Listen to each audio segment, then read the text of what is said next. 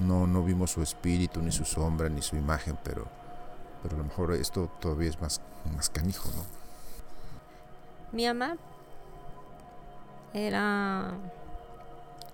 Le gustaba, le encantaba andar en la calle, eh, andaba para arriba y para abajo, nunca calentaba un lugar, estaba en Acapulco, se quería ir a Guadalajara, estaba en Guadalajara, que se quería ir a Ciudad Guzmán, regresaba de Ciudad Guzmán, que me voy a Estados Unidos y así.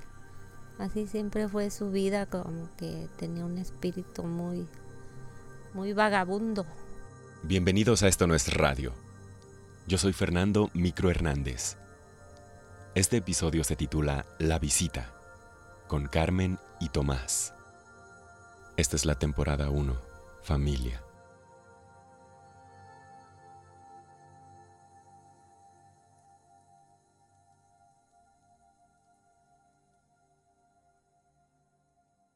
Pues era mi suegra, compartimos muchos años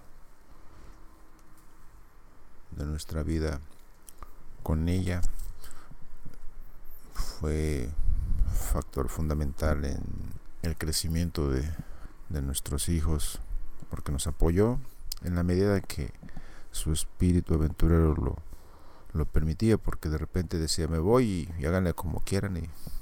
Lo extraño es que ella no siempre fue así.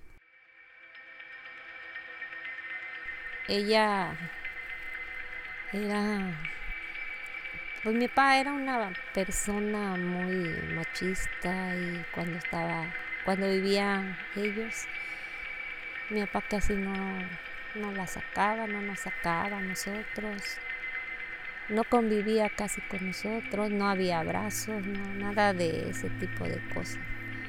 Y pues como que cuando él falleció, como que ella se destapó ella cuando enviudó tenía 43 años. Mi papá falleció de 48.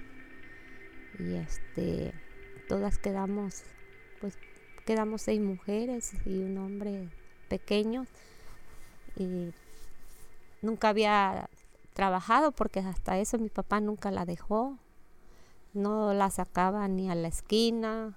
Afortunadamente nosotros ella nos sacó adelante, se puso a trabajar.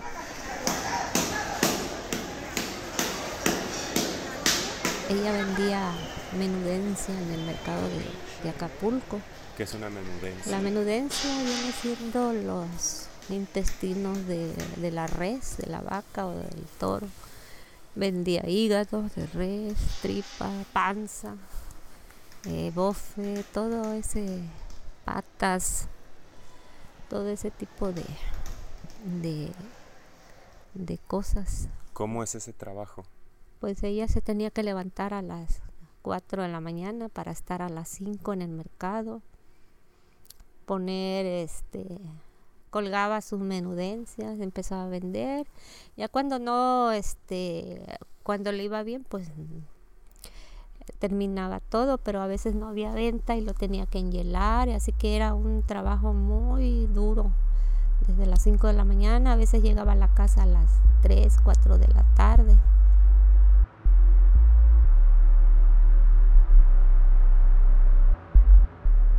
El día del funeral pues no pasó nada nada este misterioso. El día del funeral comparto también el mismo sentir de mi esposa de que cuando regresamos del entierro, regresamos a, ver la cama vacía, fue, fue impactante porque pues ahí había permanecido sus últimas horas, por pues, su lecho de muerte. Y el día de la velada, cuando se cumplieron los, los nueve días, después de que se guardó todo y pues dormimos nos dormimos ya un poco tarde, a la una, dos de la mañana. Al otro día mi esposa se levantó y se dio cuenta de que el área de donde estaba el comedor estaba inundada.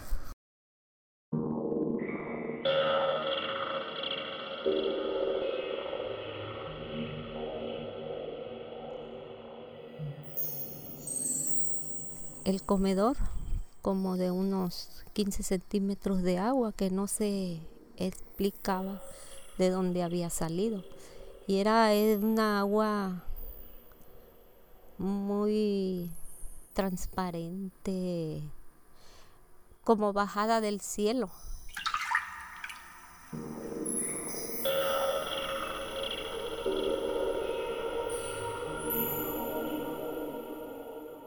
Y empezamos a, a revisar qué, qué podía haber motivado ese derrame de agua. Este, no había forma de, de que esa agua hubiera llegado sin que alguien la hubiera echado a propósito, lo cual era imposible porque estaba cerrado con llave, todo. Vimos que la pila no estaba llena y que eh, no había posibilidades de cómo había llegado esa agua al comedor porque no se tiraba, la pila no estaba completamente se llenó de agua la pila y se derramó y se vino a la cocina, no porque la pila le faltaban 40 centímetros para llenarse, eh, no había ninguna manguera que por accidente se hubiera abierto. Era nueva la tubería. Inexplicable totalmente. y fue extraño porque este, cuando una tubería se rompe, fractura el cemento y sale el agua por ahí y no había pasado nada.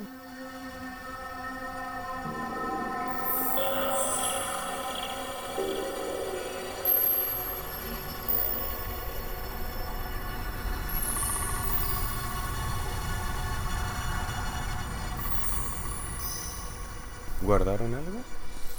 No, no, no se nos ocurrió y, es por lo mismo de que estábamos tan, tan afligidos por la reciente partida de, de ella que pues fue, fue, ocurrió esto y pues pasó esto, ella está haciendo travesuras, así pensábamos.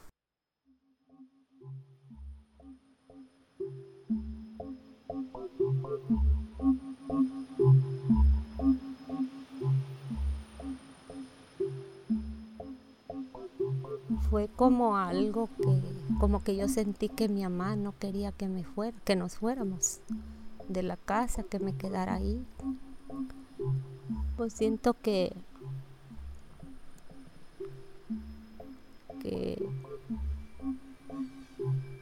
que lo hizo porque cuando entró ya en sus últimos días no podía hablar y que lo hizo como para una manera de despedirse, cosa que no pudo hacer, porque desde que entró en coma ya no despertó. Hasta que dio el último suspiro, abrió los, sus ojitos y se fue, y se fue al cielo.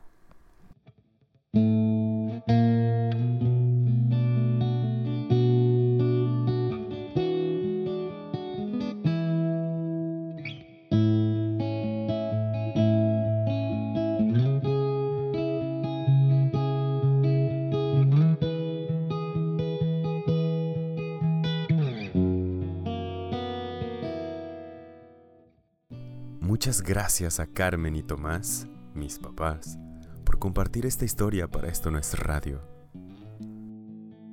Supongo que esta es la forma en la que puedo corregir mi error fatal de no haber grabado a mi abuela. Creo que tengo unas grabaciones por ahí, pero el caos de persona que soy yo nunca me permitió catalogar todo lo que he grabado desde que tengo memoria. Así que les recomiendo que cuando termine este episodio consigan una grabadora y vayan con sus abuelos y con sus abuelas y les pregunten cosas, hagan que hablen, que los regañen y atrévanse a preguntarles quiénes son sus nietos favoritos. Aunque puede no gustarles la respuesta, ¿eh? La música utilizada en este episodio corre a cargo de Ars Sonor y Andy G. Cohen. Yo soy Micro y esto no fue radio fue muy personal.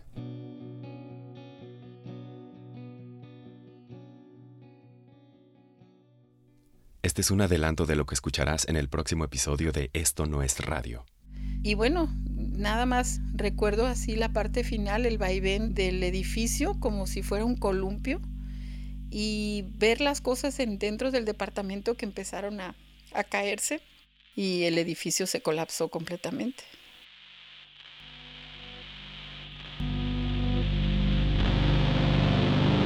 Ese momento yo recuerdo haberme despedido del mundo, así como con mucho agradecimiento y con mucha tranquilidad y con un pesar muy grande por mi bebé.